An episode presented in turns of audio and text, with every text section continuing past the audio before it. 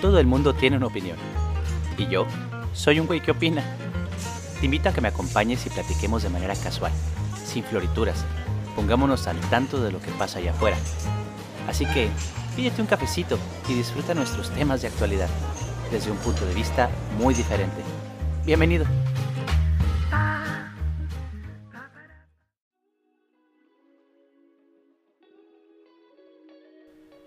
Muy buenas a todos, los saluda un güey que opina y bienvenidos a este, el episodio 2 de mi programa. Seamos honestos y dejémonos de jaladas. Los 30 no son los nuevos 20, son solo 30 y ya. Entonces, ¿llegar a los 30 es el fin de la era juvenil? ¿Estar en los 30 y tantos implica nuevas responsabilidades? Bueno, a mis casi 32 años no les puedo decir con toda experiencia de qué se trata pero lo que sí puedo decir es cómo no cagarla en sus 20. Comencemos. Mis 20 fueron una brecha de mi vida que si tuviera yo la oportunidad de volver a vivir, corregiría primeramente un chingo de cosas y por otro lado volvería a disfrutar nuevamente de otras tantas. Pero bueno, estoy consciente de que eso no pasará. Y por otra parte, pues no es que sea el fin ahorita de mi vida. Me queda mucha brecha aún. A no ser que salga ahorita de la oficina y alguien me atropelle y me cargue la chingada, pero no creo que eso pase por ahora. Comienzan los 20, esa etapa de la vida donde se tiene muy poca experiencia como adulto. Uno ve su INE, juventud y mayoría de edad como una licencia para hacer pendejadas, o si se es más inteligente, para comerse al mundo. Aunque cualquiera de las dos que elijan les hará sentir lo mismo, la neta. Será quizá las pedas más devastadoras, las desveladas más cabronas, los viajes y las fiestas más épicas, los mejores palos de su vida y si pertenecen digamos a una naturaleza más tranquila, sentirán en todo momento que el tiempo sobra para hacer y deshacer con él como les plazca. Ya sea que se motiven a hacer ejercicio para cuidar la figura, o al contrario, comer a lo bestia porque resulta que tienen esa bendición genética de comer y no engordar, o pues coger hasta el hartazgo y reventar la vena creativa más allá de sus límites. Quizá les dé curiosidad fumar mota, de tener un viaje astral o qué sé yo. Son los 20, una etapa de la vida donde pareciéramos tener la energía de un niño nuevamente, pero con todas las libertades que un adulto, con los medios necesarios, puede ejercer. Claro, responsablemente hablando. Aunque seamos sinceros, a esas edades la responsabilidad no está ni en segundo o tercer plano. Pero, ¿por dónde comenzamos? Primero es necesario identificar todos esos introyectos e ideales de vida todos aquellos que se nos han infundado desde pequeños. Yo estoy muy seguro que les llegaron a decir cosas como estudia para tener un mejor futuro en el trabajo. A cierta edad lo mejor es que vayas pensando en casarte y sentar cabeza. Deberías enfocarte en formar un patrimonio. ¿Para cuándo los nietos, mijita? Típico. Una larga lista de frases que pudieran parecernos un montón de sandeces que, sí, son sandeces, pero a cuáles hacerles caso y a cuáles no. Es necesario entrar en retrospectiva y determinar por nosotros mismos, acorde a nuestras vivencias, lo que queremos hacer con nuestras vidas. ¿Qué tal si se quiere ser influencer o emprender un negocio? ¿En realidad se necesita una carrera para explotar un talento que ya se tiene nato? ¿Realmente estamos como sociedad destinados a un compromiso marital o será que nuestros padres nunca aprendieron a vivir consigo mismos? ¿Es tan necesario casarse a una edad determinada aun cuando no se está preparado? ¿Por qué tanto escándalo con que se les vaya el tren a las mujeres? Que la verdad es una frase que me resulta demasiado estúpida, por cierto.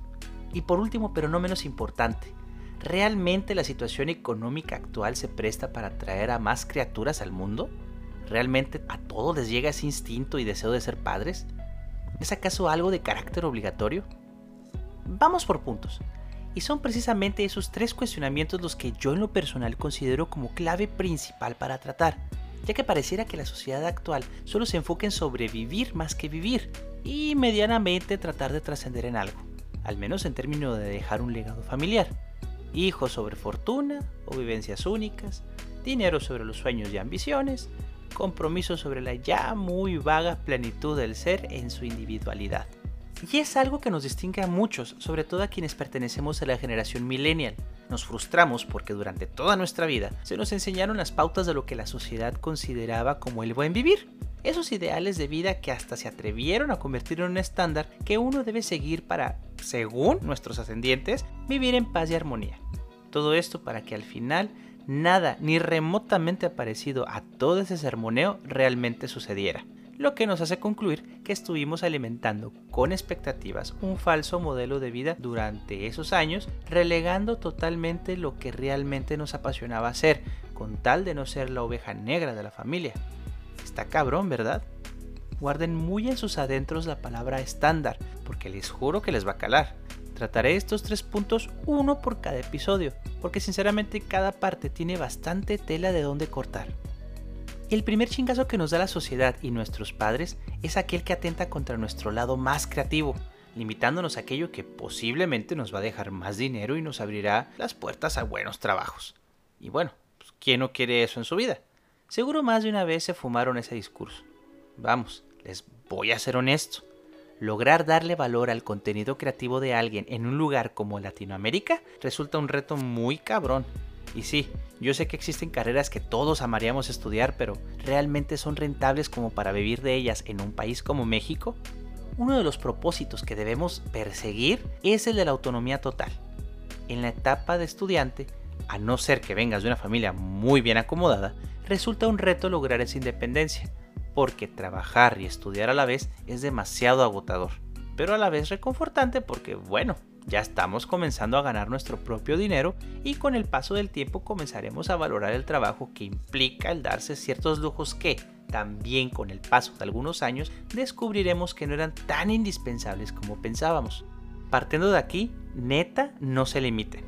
Estudien lo que más les guste, hagan lo que más les apasione, así sea lo menos popular o lo menos factible para trabajar, según los estándares sociales o las famosas tendencias que hay. Si sienten que tienen el talento y demuestran que pueden vivir de lo que les apasiona, no se limiten. También vale arrepentirse y renunciar a carreras que no hayan cumplido con sus expectativas. Sin embargo, también deben ser responsables con las decisiones que tomen. Recuerden que, ya sean ustedes mismos o con apoyo de sus papás, están realizando una inversión tanto de tiempo como de dinero. Y la verdad, como quiera el dinero se recupera, pero el tiempo se debe tener la suficiente inteligencia para compensar ese tiempo perdido. Porque sí, es tiempo perdido aunque nos duele admitirlo. El tiempo es intangible e ilimitado en el universo, pero nosotros somos los que tenemos la vida limitada, por lo que con los años le resultará más caro invertirlo en personas que no valen la pena o situaciones que tampoco lo valen. Así que vayan tomando sabiduría en la toma de sus decisiones a partir de esta etapa. La juventud en los 20 es un tesoro que no se vuelve a recuperar una vez pasada esa década. Si quieren ganar dinero, es precisamente esta etapa la que deben aprovechar al máximo. Si la condición física les da para poder lidiar con dos trabajos, la mezcla de un trabajo y un oficio o prácticamente cualquier actividad que les apasione y les deje ingresos, háganlo.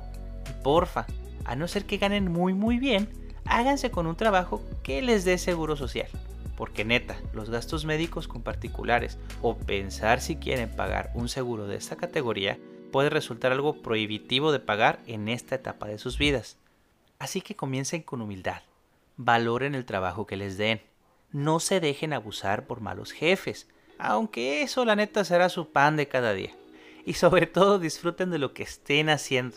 Procuren encontrar un trabajo que no les resulte en realidad un trabajo, porque la verdad lo van a estar disfrutando van a estar disfrutando hacer sus actividades y qué mejor que todavía les estén pagando por ello. No dejen morir sus proyectos. Si les gusta hacer streaming una vez por semana, subir TikToks o cualquier medio digital que les deje ganancias, sean constantes y no frenen su creatividad. Si tocan un instrumento, saben cantar y sienten que pueden sacar provecho de ello, también háganlo. Exploten su talento. Que eso no se acaba y al contrario, crece mucho más con la práctica. Así sea que se les dé la gastronomía, lo artesanal, la fotografía o cualquier cosa, aunque no hayan estudiado para eso, háganlo sin pena, sin ninguna vergüenza. Afortunadamente hoy en día pueden encontrar un vasto contenido de tutoriales, bibliografías, manuales y prácticamente cualquier herramienta que les permitirá refinar y pulir precisamente esas habilidades para que el día de mañana puedan generar un ingreso de un modo más profesional. Al mismo tiempo yo les aconsejo que no descuiden su salud, es normal desvelarse haciendo lo que nos apasiona, a veces mal comer o comer de más, pero si quieren evitar esos famosos bloqueos creativos, es totalmente necesario que hagan caso de su cuerpo, coman sano o al menos decentemente, duerman las horas que consideren necesarias para poder recargar esa pila Descansen de vez en cuando de sus pasiones para que no se saturen. Yo les aconsejaría que realizaran alguna actividad totalmente contraria o distinta a lo que aman hacer para quitar precisamente esa saturación. Este consejo que les doy es algo parecido a cuando uno va al departamento de perfumería y tiene que ponerse a oler café de vez en cuando para volver a oler los perfumes y así percibir claramente su esencia. De la misma manera funciona la inspiración.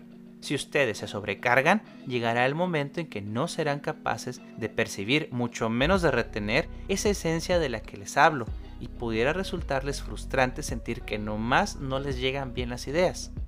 La neta no sé si algo se me esté olvidando pero considero que el equilibrio entre la salud mental, física y espiritual, sí, dije espiritual, y no, no me refiero a, la idea de pertenecer a una religión, sino al concepto en sí de la espiritualidad que lleva precisamente a la plenitud del ser como individuo y nos permite conocernos en esencia, para así poder estar resueltos emocionalmente y por ende, pues eso se ve reflejado físicamente. Yo soy de los que cree que la espiritualidad es la base de lo bueno y lo malo que nos pasa. Y si logramos tener precisamente esa sintonía con nosotros mismos y somos más receptivos con lo que pasa a nuestro alrededor, para nada será complicado el estar bien en otros aspectos de nuestras vidas. Es por ello que una buena inteligencia emocional es indispensable para una toma sabia de decisiones, como también resulta indispensable no bloquearla ni limitarla para poder sacar todo el potencial que les aseguro en ninguna universidad les van a enseñar. No les digo que no estudien, pero no se limiten a eso y complementen siempre con sus vivencias lo que estén aprendiendo aplicándolo en el día a día. Cuestionenlo todo y demuestren con ello que fluir en el camino que nos corresponde es más sano que seguir pautas posiblemente innecesarias para vivir plenamente. Y bueno, con esto se despide un güey que opina, no sin antes recordarles que habrá una segunda y tercera parte de este episodio que espero haya sido totalmente de su agrado. Y como siempre, nos vemos los sábados al punto de las 10 de la noche. Hasta pronto.